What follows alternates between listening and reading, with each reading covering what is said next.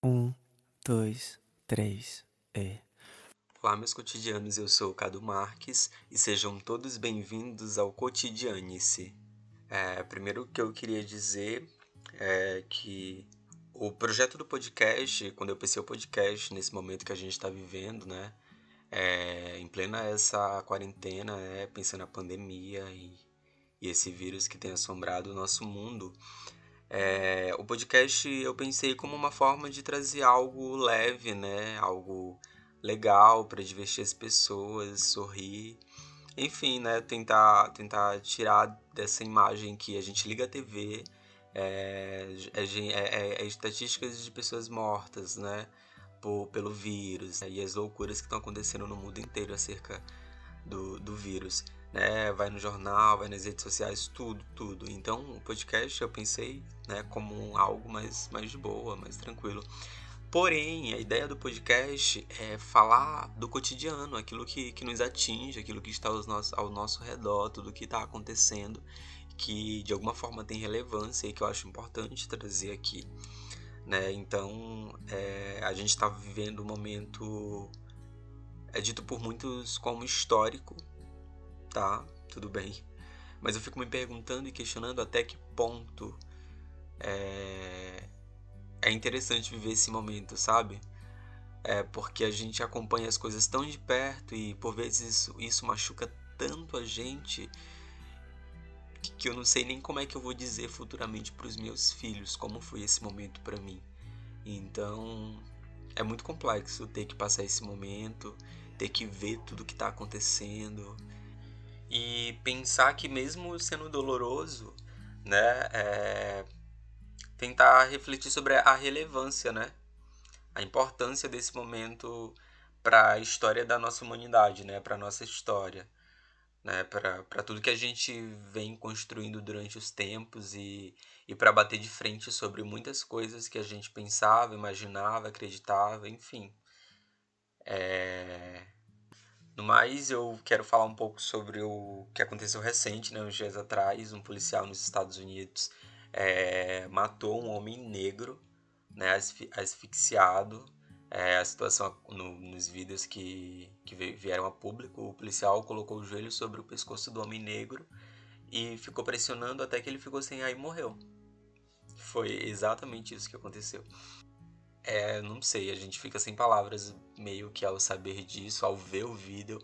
É, vem um, um, um, sentimento assim de medo, de impotência.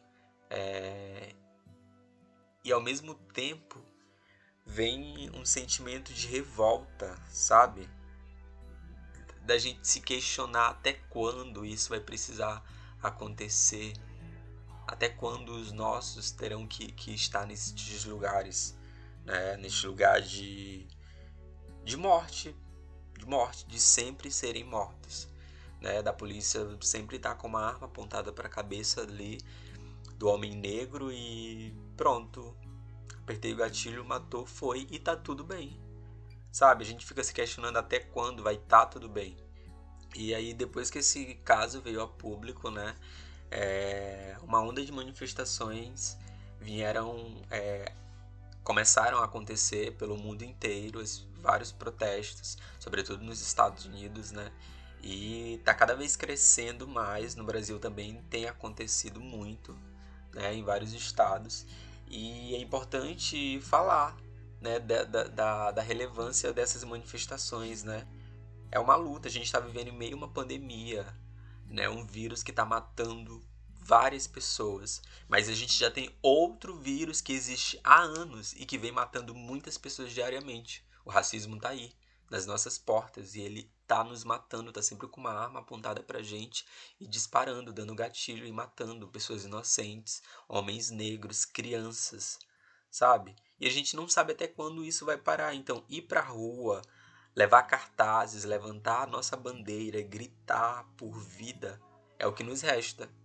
É a nossa forma de protestar e falar que a gente existe, que quer continuar existindo, que a gente, que a gente é ser humano, que a gente não sei, que a gente quer viver, sabe? Que a gente quer quer ser tratado por igual, sem diferenças. Pode parecer sonho, pode parecer, mas não é nada mais justo que isso, não há nada mais justo que isso. É o mínimo que a humanidade precisa fazer com a gente e pela gente. Parece que eles estão sempre colocando a gente num lugar de culpa, sabe? Por tudo que eles fazem com a gente. A gente morre e o culpado somos nós. Não, não é o policial branco que matou o meu irmão. O culpado sou eu, é a minha mãe que não soube educar o meu irmão. Que droga, mãe. A senhora deveria ter feito mais, sabe? Não é. A culpa é dele, a culpa é dele. E isso precisa ficar claro. E essas vozes estarem nas ruas gritando por justiça, sabe? Porque parece que não tem nenhum, nem, não tem outro caminho, não tem outro caminho. A gente não, já, já foi, eu acho, o tempo de ser didático com os brancos para que a gente consiga enfiar na cabeça deles o que é o racismo e que eles precisam parar de ter essas atitudes, enfim, já foi. E aí sobre esse momento a gente tem, tem visto várias pessoas né, cobrando é, pela, pela manifestação dos outros, né? De todo mundo se manifestar, se posicionar de alguma forma. Mesmo que não vá às lutas, né? Que estão tendo as, as manifestações das ruas, mas que, que traga algum posicionamento em suas redes sociais de qualquer forma que puder. E aí, recente, eu vi alguns vídeos falando sobre isso, né? Falando desse posicionamento e que mais do que uma hashtag numa rede social, é, para mostrar como forma de posicionamento, é pegar um livro e ler para entender sobre a história do racismo.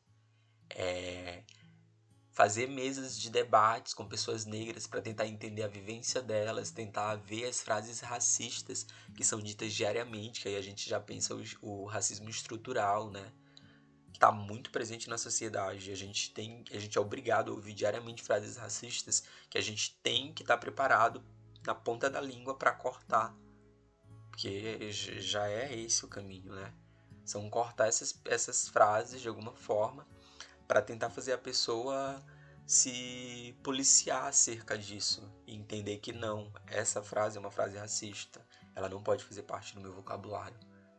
Sabe? Então, são meios, é procurar ler, é estudar, participar de mesas de debate, procurar pessoas negras, procurar é, podcasts, procurar vídeos, canais em YouTube, sabe? Páginas no Instagram, nas redes sociais de pessoas que falam sobre o movimento, entendeu? Que fazem parte do movimento, que falam sobre o racismo, para tentar compreender esses caminhos, sabe? E, e, e, andar ao contrário disso. É não ser só mais um racista na sociedade. Porque é pensar que o, o seu racismo mata, não é à toa que agora a gente tem o George morto. E quantos outros, né?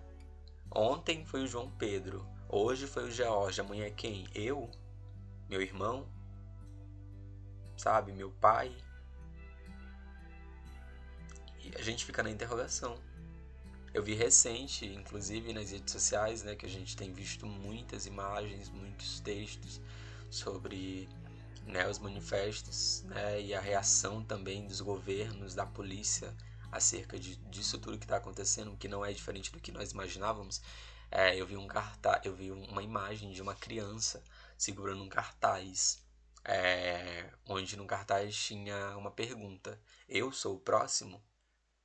E, e aquilo assim, sabe, fez eu parar para pensar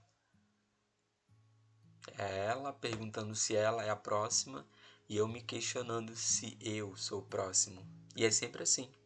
Parece que é sempre, parece que a gente vai viver sempre nesse questionamento de saber quem é o próximo e saber que a gente pode ser o próximo. O que é pior ainda, né? Na verdade, qualquer um de nós ser o próximo é pior. É, esses últimos dias também eu vi é, um tweet que falava assim: o repórter, ele falava, mas por que quebrar coisas? A jovem manifestante falava, porque é assim que me sinto todos os dias. Nunca cometi um crime e sempre sou tratada como criminosa pela polícia. Me sinto agredida e destroçada todo dia. Que nem essas coisas quebradas que vocês se importam tanto. Então essa indagação acerca do quebra-quebra que também tem acontecido muito, né?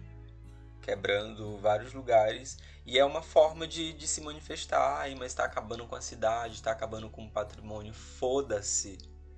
Nos matam todo dia e ninguém se importa que estão matando a gente, sabe?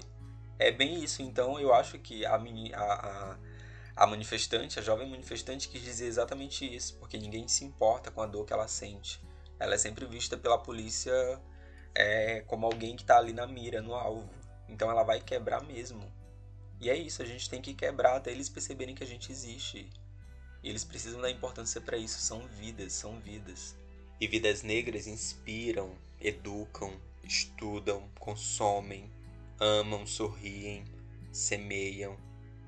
Vidas, vidas negras importam.